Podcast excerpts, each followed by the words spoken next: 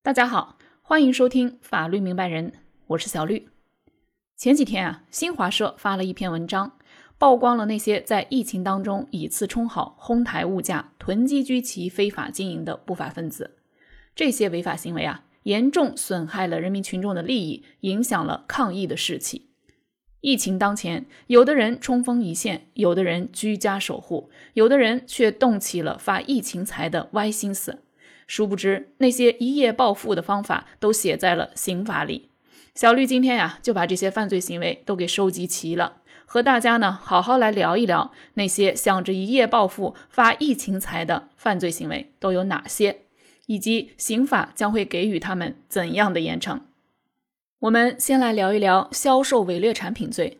四月九号啊，上海某镇镇政府与上海咨询实业有限公司呢签订了保供协议，约定呢由该公司于四月十五号前提供猪肉产品十一万份，每份规格呢为五花肉两斤和蹄膀一斤，涉及采购金额七百六十万余元。期间，犯罪嫌疑人张某、王某霞和张某科通过徐某杰采购三百万余元的猪肉后，陆续呢送到了该镇。在统一发放给辖区居民的过程当中啊，居民就发现了冻猪肉产品中存在肥肉过多、品相不佳、多为边角料且变质变味儿等问题。经查呢，张某、徐某杰、张某科等人在明知提供的保供产品存在质量问题的情况下，仍然以次充好，以正常市场价格销售，且数额较大。王某霞呢，则在明知上述人员销售伪劣产品的情况下，仍然为其提供资金支持，起到帮助作用。目前，以上四人因涉嫌销售伪劣产品罪，被依法采取刑事强制措施。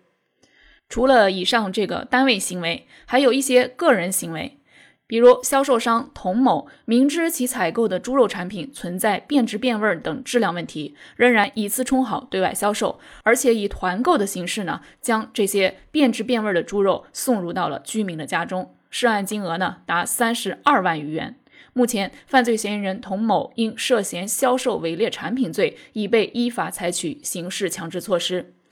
除了猪肉之外啊，还有发霉的酱鸭、长毛的罐头、劣质的狮子头、过期的鸡、假龙口粉丝，这些人和企业正在一个个的被清算。那么，销售伪劣产品要承担什么样的后果呢？销售伪劣产品罪啊，是指销售者在产品当中掺杂掺假、以假充真、以次充好，或者以不合格产品冒充合格产品，销售金额较大，达到五万元以上的行为。那根据销售金额的大小呢，将会被处以最少是拘役，最多呢无期徒刑的刑罚，并处或单处罚金，直至没收财产。接下来我们再来聊聊非法经营罪。静安区的高某非法租用别人的食品经营执照，在网络平台上开店，大量囤积青菜、鸡蛋、鸡鸭等食品。并大幅抬高价格对外销售，累计销售一百七十五万余元，非法获利一百五十万余元。这意味着他的这批货啊，它的成本仅仅有二十五万元，整整百分之六百的利润啊！目前他因涉嫌非法经营罪被刑事拘留，不仅要处罚一倍以上五倍以下的罚金，还会被判刑没收财产。外卖骑手赵某在封控期间为大家送货解忧。本来呢是好事儿，但是他在要了三百三十块钱的跑腿费之后啊，货送到了还要坐地起价，仅仅六桶泡面、三十个鸡蛋，竟然要向买家要九百块钱。那买东西的市民呢，实在是忍无可忍，直接就报警了。经查呢，仅仅四月份这一个月啊，这个外卖骑手就非法牟利了两万多块钱，又是一起涉嫌非法经营罪的案件。这个外卖骑手啊，已经被警方刑事拘留了。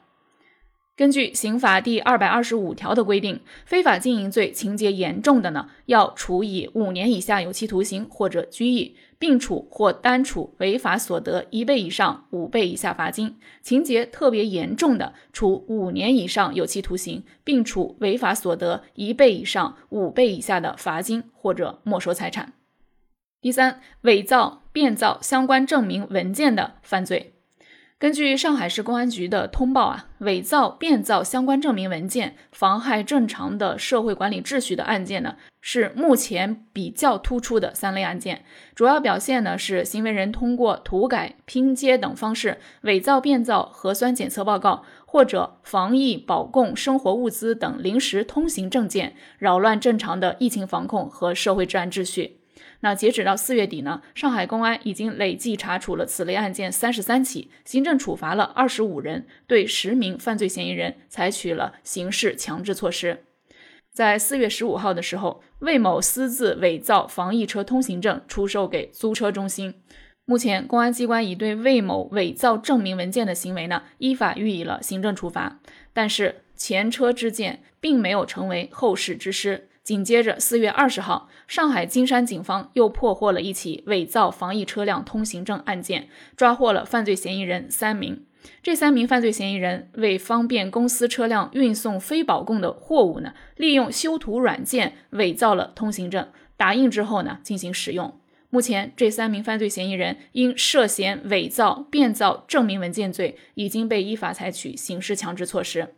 所以在这里，小绿要提醒啊，防疫车辆通行证是由相关部门根据防疫工作的需要，按照规定用途严格依法审批发放的。任何单位、个人伪造、买卖和私自挪用防疫通行证件的行为，均涉嫌违法。第四种行为，敲诈勒索罪。四月三十号，林某等工作人员，在方舱内无事生非、起哄闹事、挑唆工友罢工。以扬言跳楼要挟劳务派遣公司解除劳动合同，并索要赔款每人三万余元。经查呢，犯罪嫌疑人林某等八人专挑方舱医院工作岗位应聘，入仓前呢就已经计划好，在入仓工作几天之后呢，以住宿条件差、工作强度高等理由，向劳务派遣公司提出解除劳务合同，并索要高额的隔离费。如果公司不同意呢，便以极端手段逼迫公司赔偿。那该团伙呢，在其他区方舱医院以类似的手法呢，已经索赔得手了四万余元。目前，该团伙因涉嫌敲诈勒索罪被松江警方刑事立案。敲诈勒索公司财物，数额较大或者多次敲诈勒索的，将被处以三年以下有期徒刑、拘役或者管制。并处或者单处罚金，数额巨大或者有其他严重情形的，处三年以上十年以下有期徒刑，并处罚金；数额特别巨大或者有其他特别严重情节的，处十年以上有期徒刑，并处罚金。好，第五种行为，寻衅滋事罪，这个案件啊是刚刚发生的案件。张某、季某某等人作为集中隔离收治点服务保障人员，因不满薪酬补贴低于其他同类服务保障人员，纠结多人违反政府防疫相关通告及管理规定，离开封闭集中住宿区至公共场所，以游行、集会等方式表达自身诉求，拒不服从现场管理，甚至呢冲破了警戒线，被警方依法采取刑事强制措施。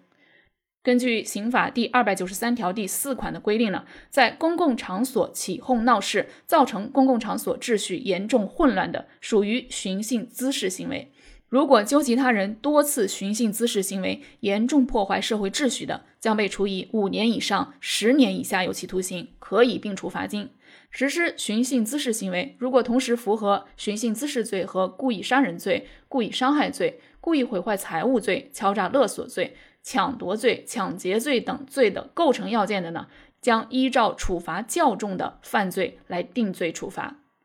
好啦，以上就是今天的全部内容，感谢您的收听，我们下期再见。